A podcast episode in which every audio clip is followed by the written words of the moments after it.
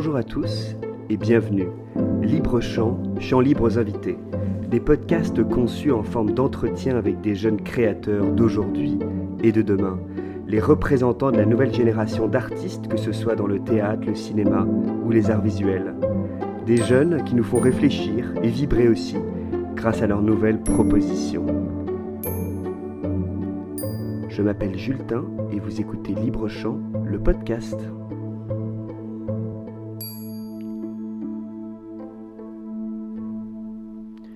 Alors aujourd'hui, nous recevons une actrice et metteuse en scène qu'on peut voir au théâtre de la Flèche tous les samedis soirs à 21h. Lisa Toromagnan, bonjour. Bonjour. Euh, donc je viens de dire quelques mots sur toi très rapidement, mais comme à chaque fois, j'aime bien laisser la parole à l'invité. Comment toi tu te présenterais à quelqu'un qui ne te connaît pas? Euh, je dirais que je suis une jeune femme, euh, comédienne, metteuse en scène, autrice et pédagogue. Voilà, je rajoute pédagogue parce que ben, je, suis, je suis prof aussi, que ce soit avec des amateurs ou avec des professionnels. Euh, et c'est très important pour moi. Ça fait partie de ma vie. Très bien, on, en reparlera un peu plus tard à ce moment-là, mais euh, avec Lisa, nous sommes rencontrés à Libre Chant, le festival de théâtre donc, dont ce podcast est partenaire, dont, euh, petite parenthèse, la deuxième édition aura lieu le 7 septembre. Et donc c'était important pour nous de garder un petit peu un lien avec les troupes qu'on a accueillies euh, dès le début, au tout début. Mais avant de parler de ton actualité et de ce spectacle qui se joue tous les samedis à la Flèche, on retourne au tout début. À quand remonte ta première envie de théâtre, Lisa? Ouh, d'accord. c'est du sérieux. Euh, ma première envie de théâtre, euh, je dirais que euh, c'est, c'est en lien avec le spectacle finalement, c'est en regardant mon père. Donc mon père qui n'est pas du tout comédien, mais j'ai l'impression qu'il a toujours fait du théâtre à la maison, du show, en me racontant des blagues, en, me récitait en arménien Hamlet.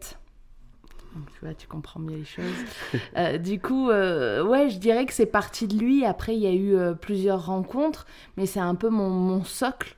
Il y a eu les, le théâtre aussi en, en école, où j'ai fait de très grandes rencontres qui ont été très importantes pour moi. Mon professeur de théâtre que j'ai gardé de mes 9 ans jusqu'à mes 18 ans, Ah ouais parce que je suis restée dans la même école en fait de, de 1993 à, à 96 à 2011. En fait, j'ai fait mes 15 années dans, en primaire, collège, terminale au même endroit, C'est dans quelle ville? À Marseille. Et, euh, et du coup, j'ai rencontré euh, un professeur de théâtre qui s'appelle Guy Vassaloussi et euh, qui est passionné de théâtre, mais qui est amateur depuis toujours. Quoi. Il est prof de, de, de- d'SES, lui. Et il a une troupe et il, il m'a transmis sa passion du théâtre en troupe et du théâtre, quoi. Et tes parents ils t'emmenaient au théâtre, au cinéma? Au cinéma, beaucoup. Au théâtre, euh, non, j'ai pas le souvenir que mes parents m'aient amené euh, au théâtre. Après, tu sais, Marseille, euh, euh, depuis la capitale européenne de la culture, ok, ça s'est développé, ah, mais avant, c'était plus compliqué, je trouve, au niveau de la culture. D'avoir des offres théâtrales Ouais, mais il y en avait, hein, je vais pas dire n'importe quoi, il y en avait, mais c'était plus compliqué. Voilà. Et donc c'est à tes 18 ans que tu es monté euh, à la capitale À mes 19 ans. 19 À ans. mes 19 ans, ouais. J'ai fait une année après mon bac euh, à la fac de Aix. Euh, Et après, à 19 ans, mon père, bah juste, oh, ça tourne trop autour de mon père, comme toujours, ouais, c'est comme ça. À mes 19 ans, mon père, il m'a il m'a regardé, il m'a dit T'es malheureuse en fac d'histoire. Hein Et J'ai dit Ouais, il me dit Allez, tu t'en vas, tu montes à Paris et tu vas faire du théâtre. C'est génial. Et donc t'as as été, t'as fait quoi au théâtre à Paris? J'ai fait les cours Florent. Euh, j'ai fait 4 ans au cours Florent, euh, p- une dernière année pour retenter les concours. En même temps, j'étais en fac de théâtre, donc je faisais Florent et euh, le de la fac. Et après, j'ai fait le conservatoire de Paris. Et après le con- national. Le conservatoire national de Paris. Euh, incroyable. Et c'est là que tu as monté à la fin ce spectacle Être ou ne pas naître euh, qu'on a eu l'occasion de, de voir à, à Libre-Champ. Et euh, pour- ceux qui écoutent ce podcast, beaucoup sont venus au festival l'année dernière et ont pu te voir sur scène. Mais pour ceux qui n'ont pas eu cette chance, est-ce qu'on peut raconter un peu la genèse de ce spectacle Qu'est-ce qu'on voit sur scène? Qu'est-ce qu'on voit sur scène? Je dirais que c'est avant tout une histoire d'une amitié donc en 2016, quand je suis rentrée au conservatoire, j'ai rencontré une certaine Nadine Moret. voilà, c'était une rencontre, enfin comme quand on rencontre un, une ou un camarade de, promotion, donc on s'attendait à rien. Et en fait, il s'avère que ça a été, je parle en mon nom, je ne vais pas parler au nom de Nadine, mais je pense que c'est réciproque. Euh, ça a été vraiment une, une rencontre euh, primordiale euh, dans nos vies. J'ai rencontré une amie, une sœur. Enfin, c'est l'amour de ma vie, Nadine. voilà, c'est comme ça. On s'est rencontrés à la fois en amitié et à la fois dans le travail. Et c'est devenu ma muse. J'ai jamais fait un spectacle sans elle. Là, au Kiss, justement, à la Flèche, c'est la première fois qu'elle n'est pas sur le plateau. Oui. Donc c'est quelque chose de très fort, quoi. C'est c'est ça, être ou ne pas naître, c'est l'histoire d'une amitié et comment deux corps, euh, donc Nadine et Naine et moi je suis obèse, et comment deux corps se rencontrent et comment euh, ces deux corps vont se serrer les coudes pour avancer dans la vie. Donc c'est une fiction, mais en fait c'est notre vie. Parce que ce qui est très intéressant, c'est que donc vous avez monté ça euh, au conservatoire, on avait eu l'occasion de s'entretenir juste après le spectacle et donc euh, vous étiez allé euh, à Spoleto, c'est ça, pour monter ce spectacle. Vous avez joué un peu à Paris. Euh, il y a un mot, moi, que j'aime bien mettre en exergue de ce spectacle, c'est le mot de différence, parce que je trouve que c'est ce spectacle et en même temps pas du tout, parce que il veut dire tellement de choses. Qu'est-ce que ça veut dire pour toi, ce mot, différence? Je trouve que déjà c'est une belle définition pour parler du spectacle. Euh, le mot différence, qu'est-ce qu'il veut dire pour moi? Il veut dire euh, force. Mhm. Euh, il veut dire hors des, des, sentiers battus. Mhm. Tu vois il veut dire aussi malheureusement difficulté, forcément. mais je sais pas, il veut dire fierté, il veut dire amour, il veut dire euh, générosité, euh, partage, beaucoup. Voilà. C'est abstrait, hein, je suis désolée, mais c'est ça. Euh. Parce que vous avez monté ce spectacle donc, qui parle beaucoup de vos deux corps. C'était il y a longtemps déjà, non La première? La toute première forme, qui ressemble, mais qui ressemble plus trop à celle actuelle, on l'a montée en juillet 2019. Donc euh, quand même, il y a cinq ans. Il y a cinq ans. Et depuis, euh, Nadine et moi, on a évolué, on a grandi euh, dans ce métier, mais ça reste quand même un, quelque chose de fondateur pour nous et de très important. Et on n'a pas envie de le lâcher, quoi. C'est ça, vous auriez envie de continuer ah de... bah En fait, donc il traite de la différence, comme tu dis, ça ne parle pas que aux nains et aux obèses, ça parle à tout le monde qui se sort hors la norme. Et malheureusement, en fait, tout le monde se sent hors la norme. Moi, je connais personne qui me dit Ah non, moi, je, je suis dans la norme. À un endroit, à un endroit aussi minime qu'il soit, tout le monde se sent hors la norme. Du coup, en fait, au, début, on avait besoin de le montrer pour nous, très égoïstement. On avait besoin de le crier pour nous. Et en fait, maintenant, on a toujours besoin de le montrer pour nous, mais on a besoin de le montrer pour tout le monde, quoi. On, on a pas mal de. Euh, de représentations en milieu scolaire cette année qui sont programmées et ça tu vois c'est primordial. Génial. Et euh, alors moi j'ai plein de questions évidemment sur ce spectacle, mais peut-être que ça va relier à donc euh, Okis. Euh, ce qui est moi ce que je trouve génial toujours en tant que spectateur pour avoir eu plusieurs de tes travaux, c'est que tu parles toujours de sujets difficiles, vraiment, et pourtant on rit beaucoup. Et tu dégages toujours une joie de vivre incroyable. ça te vient d'où cette joie? T'es prêt pour la réponse? Ton père? Oui. mais oui, mais c'est ça. Mais je te jure, enfin, mais du coup, ça vient d'un peu plus loin, mais ça, ça, vient de mon père, mais ça vient aussi de, de ma culture. C'est, on a été éduqués, euh, enfin, bon, je suis arménienne, c'est très important pour moi. J'aurais pu me présenter d'ailleurs au début en tant que jeune comédienne d'origine arménienne. Tu vois, c'est très important pour moi. Les Arméniens ont connu des choses terribles, euh, le génocide, le génocide qui se perpétue encore aujourd'hui. Et en fait, dans notre ADN, il y a la fête dans notre ADN, il y a la danse, il y a la joie, il y a le rire, il y a, euh, enfin, c'est un peuple qui parle beaucoup, qui, qui se transmet euh, beaucoup les choses, mais toujours dans la joie. Et du coup, oui, sans doute que ça vient de ça, mais du coup, ça vient de mon père qui m'a transmis ça. Euh, voilà. Et cette envie de, je sais pas, j'ai toujours ri. En fait, le plus loin que je m'en souvienne, j'ai toujours ri. Et j'ai envie de continuer. Alors du coup, venons-en à, ce spectacle, au Kiss, que j'ai été voir samedi dernier. Donc à la Flèche, même théâtre où j'ai vu Être ou ne pas naître. petit théâtre, et pour moi c'est vraiment quelque chose de positif parce que du coup le spectacle est très intime. tu es grimé, hein, on ne te reconnaît pas du tout un peu grâce à tes yeux. C'est la seule chose que j'ai euh, reconnue de toi. Et euh, pourquoi ce théâtre? Pourquoi euh, retourner à la flèche? Qu'est-ce que t'aimes là-bas? Bah, je pense que j'aime un peu la même chose que toi. j'aime bien cette intimité-là. Enfin, on dirait pas, mais il y a quand même 50 places.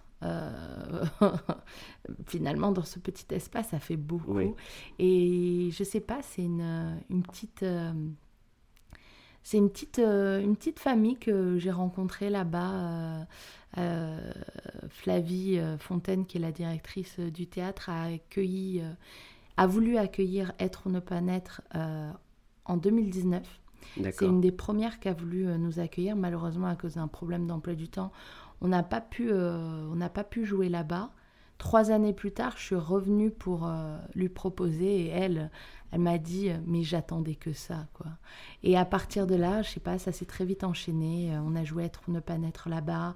Elle nous a prolongé parce que ça marchait, oui, mais parce qu'elle adorait surtout le spectacle. Euh, et il y a une relation comme ça de confiance et d'amour et de générosité qui s'est qui s'est tissée. Et pour la première, pour le, la création de ce spectacle, donc le personnage de Monsieur T, qui est le, le monsieur qui, qui, est présent dans le spectacle au Kiss. Le personnage a été créé il y a trois ans, mais c'est la première fois qu'en fait il a une heure de spectacle à lui tout seul. Et euh, je voyais pas d'autre endroit parce que euh, parce que c'est à la fois euh, très intime, mais c'est aussi un test. Et je savais que c'est quasiment le seul endroit où je pouvais tester quelque chose comme ça.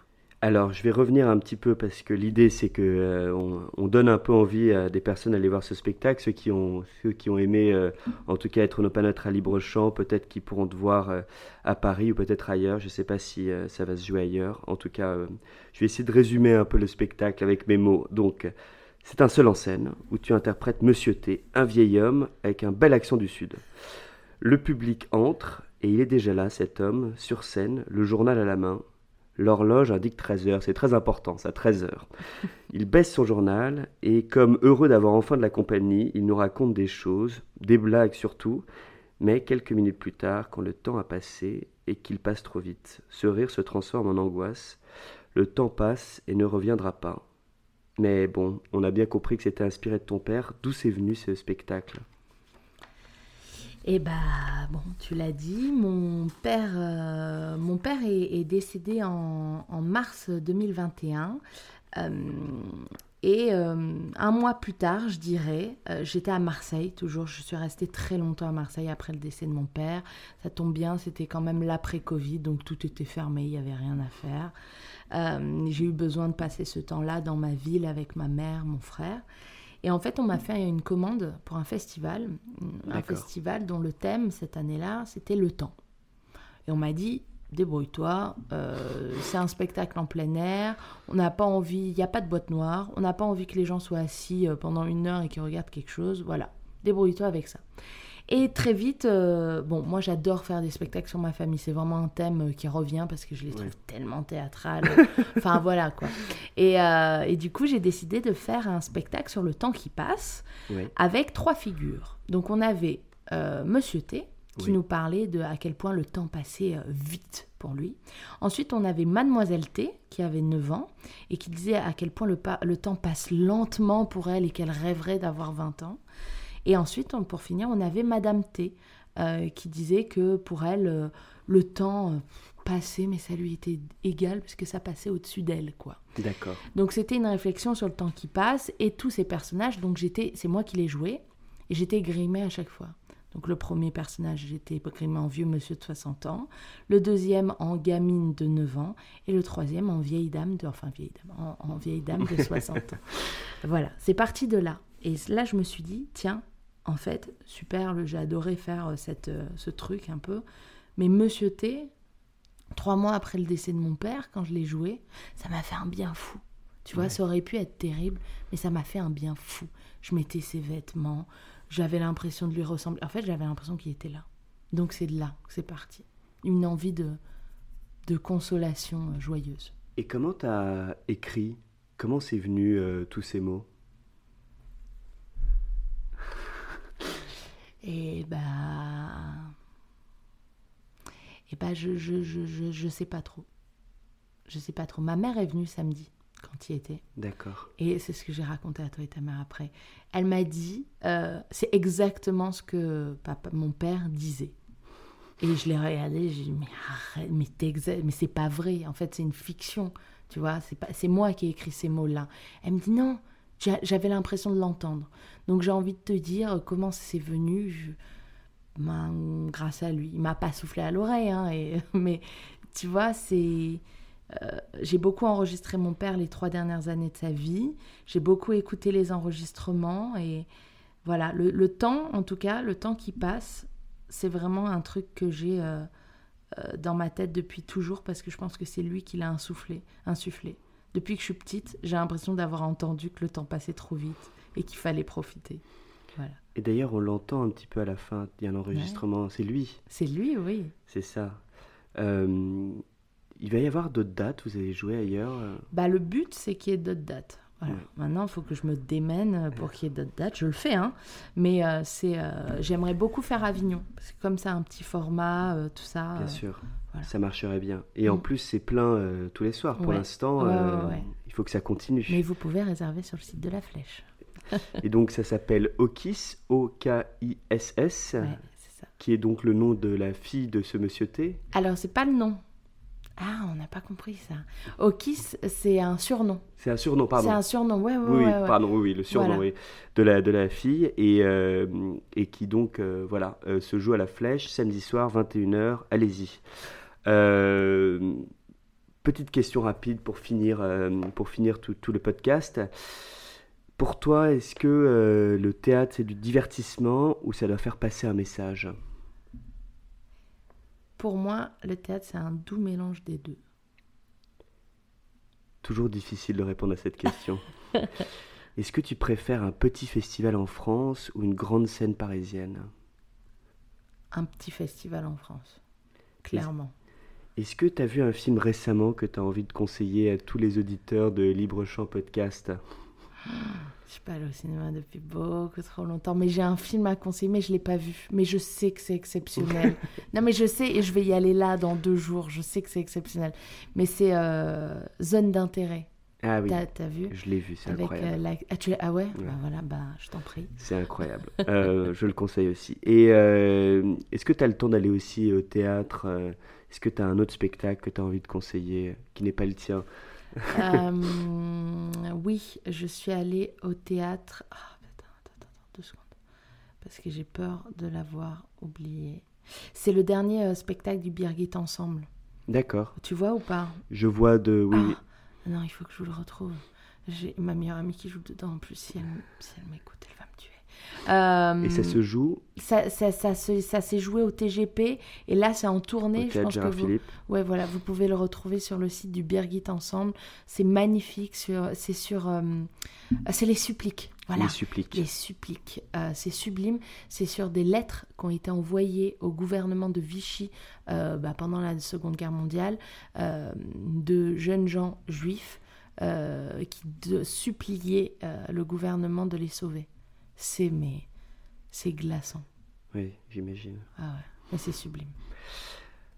Merci beaucoup, Lisa Toromagnan. Est-ce que je le prononce bien? Oui. Le très très bien. Euh, euh, donc je tiens à remercier l'équipe de Libre Chant qui ont permis ce podcast euh, d'être enregistré. La musique était signée Joël Euphorie. Et le prochain podcast sera diffusé courant du mois de mars. Merci beaucoup.